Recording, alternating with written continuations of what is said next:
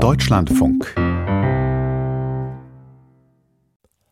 2 Uhr die Nachrichten. Der US-Präsidentschaftsbewerber Trump hat seine Siegesserie bei den Vorwahlen der Republikanischen Partei wie erwartet fortgesetzt. Der frühere Amtsinhaber gewann die Abstimmungen in den Bundesstaaten Missouri und Idaho. Das berichteten die Sender NBC und CNN unter Berufung auf eigene Prognosen. Missouri liegt in der Mitte des Landes und hat gut sechs Millionen Einwohner, Idaho im Nordwesten. Dort leben rund zwei Millionen Einwohner. In beiden Bundesstaaten wurde nicht klassischen Wahllokalen, sondern bei kleinen Parteiversammlungen, sogenannten Caucuses, abgestimmt. Trump hat bislang alle parteiinternen Vorwahlen gewonnen. Seine einzig verbliebene Konkurrentin ist die frühere US-Botschafterin bei den Vereinten Nationen, Haley. Die Proteste gegen eine Erstarken der AfD reißen auch acht Wochen nach Bekanntwerden eines Rechtsextremistentreffens in Potsdam nicht ab. In Duisburg gingen laut Polizei 15.000 auf die Straße, rund 5.000 mehr als erwartet. Unter den Teilnehmern war auch Bundestagspräsidentin Baas. Viele Menschen stünden auf und zeigten, dass sie nie wieder Faschismus wollten, sagte die Duisburger SPD-Politikerin.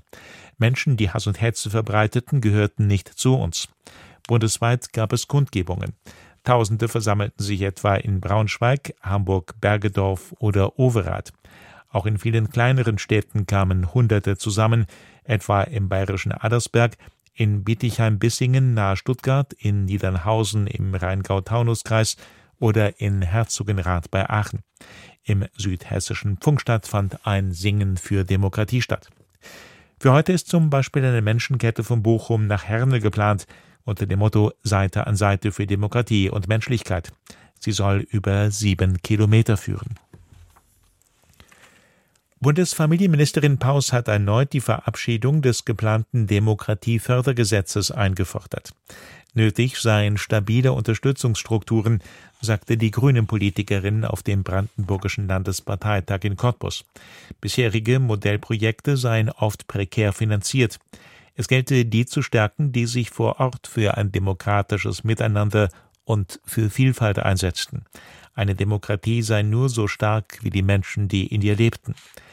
Die Koalition aus SPD, Grünen und FDP will ein Demokratiefördergesetz einführen. Von der FDP kommt Widerstand gegen Details des Vorhabens. Dessen Ziel ist es, Vereine mit einer langfristigen finanziellen Grundlage auszustatten. Bisher müssen sie projektbezogen immer wieder neue Förderanträge stellen. Nach dem Spionagefall bei der Bundeswehr gibt es erste Überlegungen für einen Untersuchungsausschuss im Bundestag. Der CSU-Politiker Dobrindt sagte dem Magazin Der Spiegel, bei dieser Sachlage könne das nicht ausgeschlossen werden.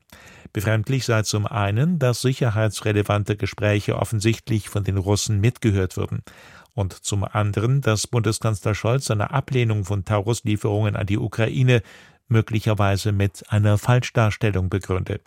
Scholz hatte zuvor von einer sehr ernsten Angelegenheit gesprochen und eine zügige Aufklärung der Abhöraffäre angekündigt. Russland hat ein Gespräch ranghoher Offiziere der Luftwaffe abgehört, darunter Luftwaffeninspekteur Gerhards. Darin widersprechen die Offiziere offenbar einer Darstellung des Kanzlers, wonach für einen Taurus-Einsatz deutsche Soldaten in der Ukraine vor Ort sein müssten. Scholz lehnt eine Lieferung der Marschflugkörper in die Ukraine ab. Thema des abgehörten Gesprächs ist auch ein möglicher Taurus-Beschuss der Kertschbrücke. Sie verbindet das russische Festland mit der annektierten Halbinsel Krim. In der Fußball-Bundesliga gab es folgende Ergebnisse. Wolfsburg, Stuttgart 2 zu 3, Union Berlin, Dortmund 0 zu 2, Heidenheim, Frankfurt 1 zu 2, Darmstadt, Augsburg 0 zu 6, Mainz, Mönchengladbach 1 zu 1 und Bochum, Leipzig 1 zu 4. Das Wetter. In der Nacht im Westen stark bewölkt, örtlich etwas Regen, sonst wechselnd bewölkt und trocken, Tiefstwerte plus 8 bis minus 1 Grad.